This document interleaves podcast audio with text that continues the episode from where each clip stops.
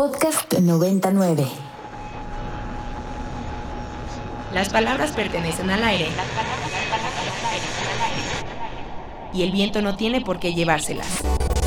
Con la llegada de los podcasts, la radio vive otra oportunidad. Esto es Segundo Aire. Conversaciones que el aire nos trajo, pero el viento no se pudo llevar. Todos los jueves encuentra un nuevo episodio con lo mejor de la propuesta cultural y musical de Ibero 90.9. Este es el segundo aire de Ibero 90.9. Mi nombre es Daniel Maldonado y algunas personas me dicen Elvis, no Elvis. A lo largo de estos 15 episodios, hemos hecho que las conversaciones que ocurrieron al aire tengan un aliento más largo. En este podcast, no dejamos que las palabras se las lleve el viento.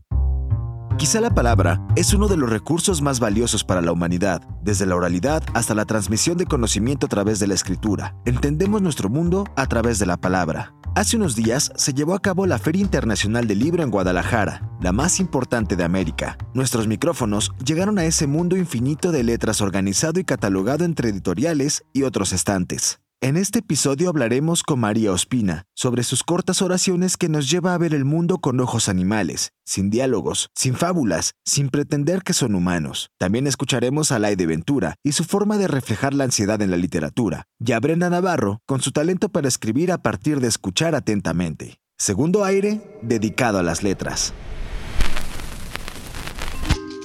Dos perras callejeras, un puerco espín y una ave migratoria son parte esencial de Sola un poco aquí. Es otro modo de conocer el mundo. Ella es María Ospina. Con su novela Sola un poco aquí, ganó en la FIL el premio Sor Juana Inés de la Cruz el día que conversamos. La narradora acompaña a estas especies. El reto, traducir emociones y lenguaje. Siempre me, me interesó de manera sutil en este libro pensar en de qué manera persisten en, en nuestra, nuestras culturas en particular latinoamericanas eh, o del hemisferio de las Américas, eh, de qué manera persisten otros modos de concebir esa relación interespecies que no son los modos, digamos, europeos y occidentales. Por eso en el libro, por ejemplo, yo hablo de un puerco espín y una de las personas Ah, que lo cuida, puercoespín. eh, que lo- la persona Puercoespín. que la cuida, porque es una puercoespina, piensa algo que en la región donde viven estos puercoespines piensa mucha gente, que es que si a ti te pica el puercoespín y la espina dura más de una hora en tu cuerpo, tú empiezas a sentir todo lo que siente el puercoespín.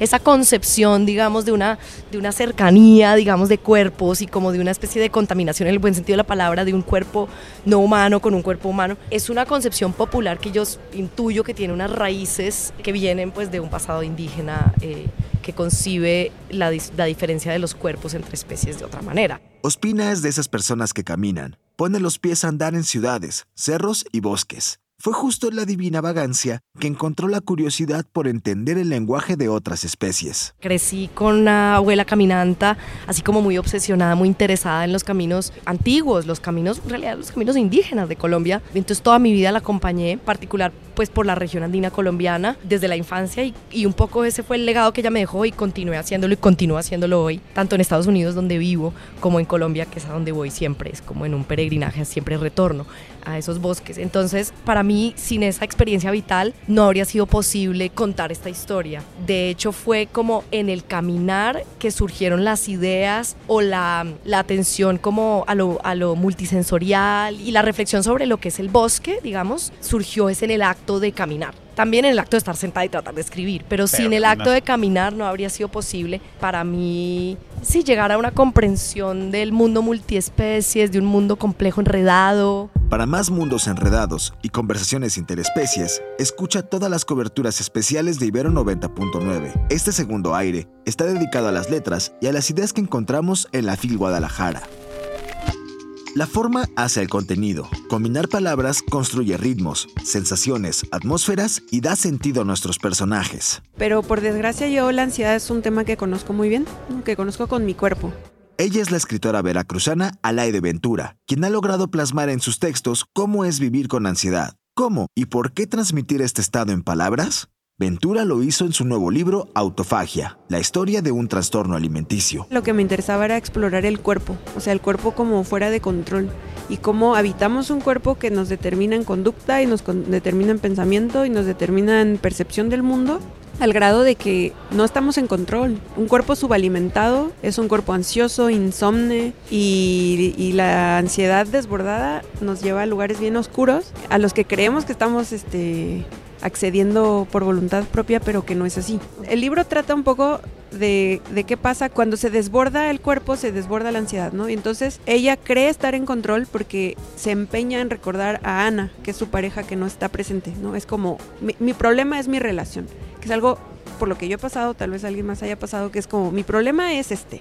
Mi problema actual es mi relación, es mi trabajo, es mi situación, ¿no? Pero en realidad hay muchas capas debajo de eso. O sea, no es tu relación, es tu forma de relacionarte, es la gente a la que te acercas, es el tipo de afecto que conoces y al que crees que tienes que, que, acceder, ¿no? Y eso viene, es parte de una educación que no es de palabra, que es de ejemplo y de comportamiento y que es corporal también. O sea, todo este, ¿qué, qué es el afecto? ¿Qué es el deseo?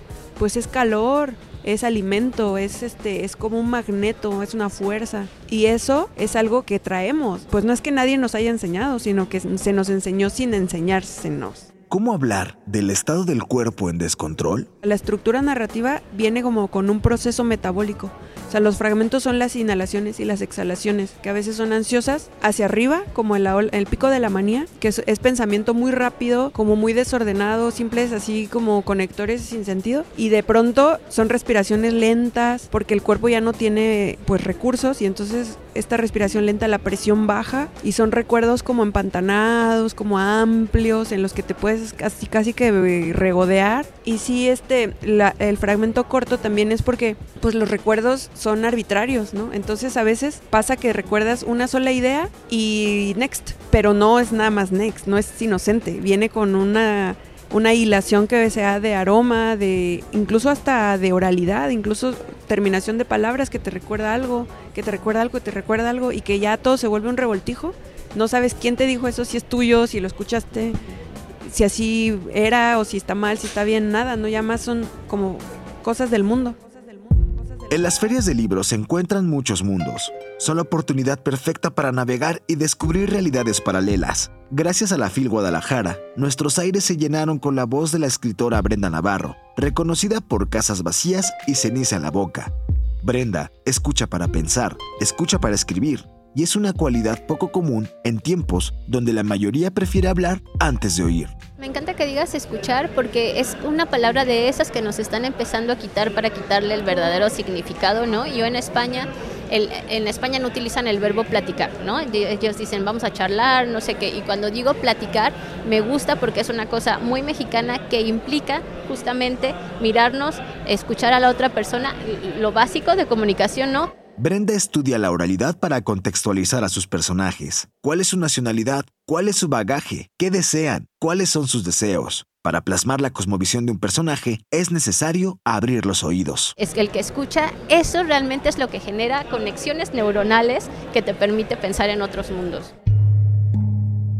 Diego salta desde un quinto piso y desde entonces esa imagen no deja de taladrarle la cabeza a su hermana. Seis segundos y un cuerpo estrellándose contra el suelo. Eso es parte de la sinopsis de Ceniza en la Boca, la novela más reciente de Brenda Navarro. Escribir es un acto valiente que implica traducir estímulos, obsesiones, pensamientos y experiencias en textos que con suerte provoquen algo en el lector. Nuestras obsesiones, tener conversaciones interesantes. Este fue el segundo aire dedicado a las letras. Por ahora decimos adiós y estaremos una semana más recopilando conversaciones que pertenecen al aire y que el viento no debe llevarse. El próximo jueves tendremos un nuevo episodio para ti. La voz y el episodio del segundo aire son de Daniel Maldonado, Elvis no Elvis. La edición de Sofía Garfias y la producción es de Ana Valencia, La Vampiresa. No olvides rankear este episodio, ponerle estrellitas y compartirlo. Eso nos ayuda a que estas conversaciones lleguen a más y más oídos. Hasta la próxima. Adiós.